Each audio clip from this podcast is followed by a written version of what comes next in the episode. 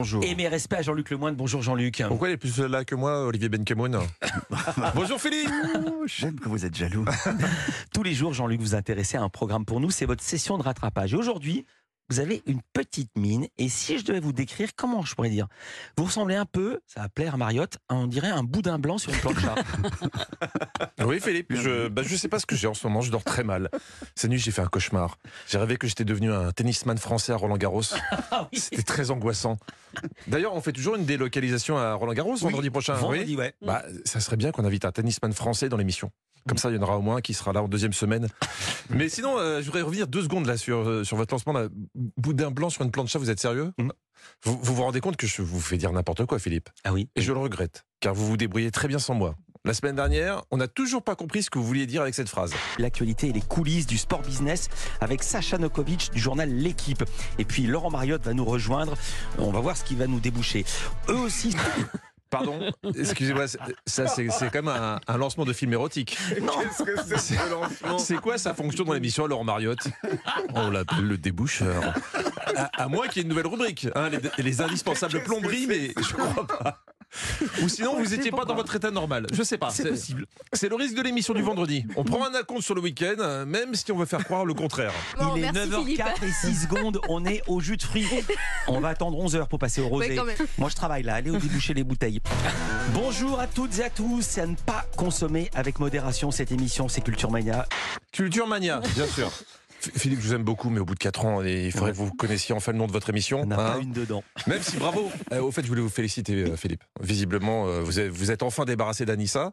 De- de- depuis le temps que vous lui disiez au revoir avant chaque émission. 17 degrés à Cherbourg. Merci beaucoup Anissa Haddadi. Très belle matinée à l'écoute d'Europe 1 et tout de suite Philippe Vandel. Salut Roman, ok, à demain. À Salut demain. Il y a Anissa. Salut Anissa, elle a enfin compris votre message. Alors évidemment, la question c'est, en son absence, qui va nous parler anglais aujourd'hui hein Eh ben, Olivier Benkemoun C'est plus le stock exchange qu'exchange. J'ai mal dit stock exchange. Oui. C'est ça qui vous fait rire, Philippe, je le savais. Je voudrais pas dénoncer, mais j'ai l'impression qu'Olivier, il fait comme vous, Philippe. Il s'en jette un petit derrière la cravate avant le direct. Hein, Olivier Il faudrait vraiment songer à avancer l'horaire de votre émission sur CNews. Parce que j'ai regardé cette semaine le, le meilleur de l'info. Hein, 21h, c'est beaucoup trop proche de l'heure de l'apéro.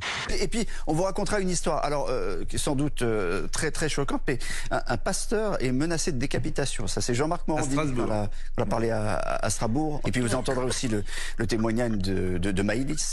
Strasbourg, témoignane. Visiblement, vous avez fait tomber quelques syllabes dans votre cocktail avant de prendre l'antenne. Et c'est encore plus flagrant si on ralentit un peu l'extrait.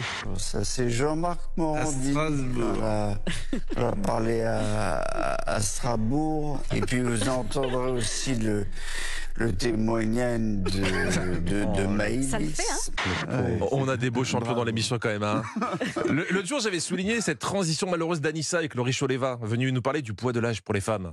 Et Sébastien Bordenave, lui, a choisi un roman graphique qui parle d'un sujet peu traité, la ménopause, Laurie. Et pourtant, en France, Ah oui. Alors, Ouais, c'est- oui. Philippe avait bien rigolé. Ah, il il s'était bien moqué de la maladresse d'Anissa. Mm. Et ben mercredi, on recevait Maxime Le Forestier et il y avait Olivier Benkemoun.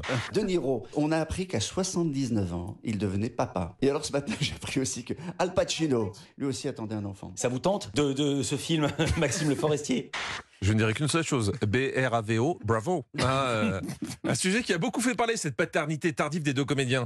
Car oui, j'ai aussi regardé les autres chaînes. Et chez Estelle Midi, ils étaient assez choqués par la nouvelle. La seule à défendre le projet, c'était Estelle Denis.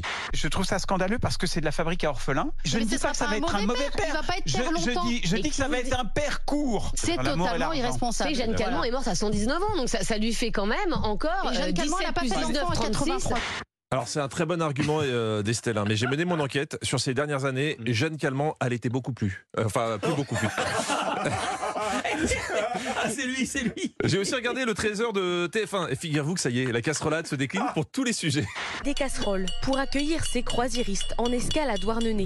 Tous ici dénoncent la démesure du tourisme de croisière, un mouvement que contestent d'autres habitants, notamment les commerçants. Je peux comprendre que ça dérange certaines personnes, mais bon, euh, on peut manifester dans le silence aussi. Alors ce monsieur est gentil, mais une manifestation sans bruit, c'est plus une manif, c'est une bibliothèque. Chut, je parle trop fort. Bon week-end à tous. Merci Jean-Luc Lemoine. Et on vous retrouve chaque jour dans Historiquement Vôtre, ça sera de 16h à 18h avec Stéphane Bern sur Europe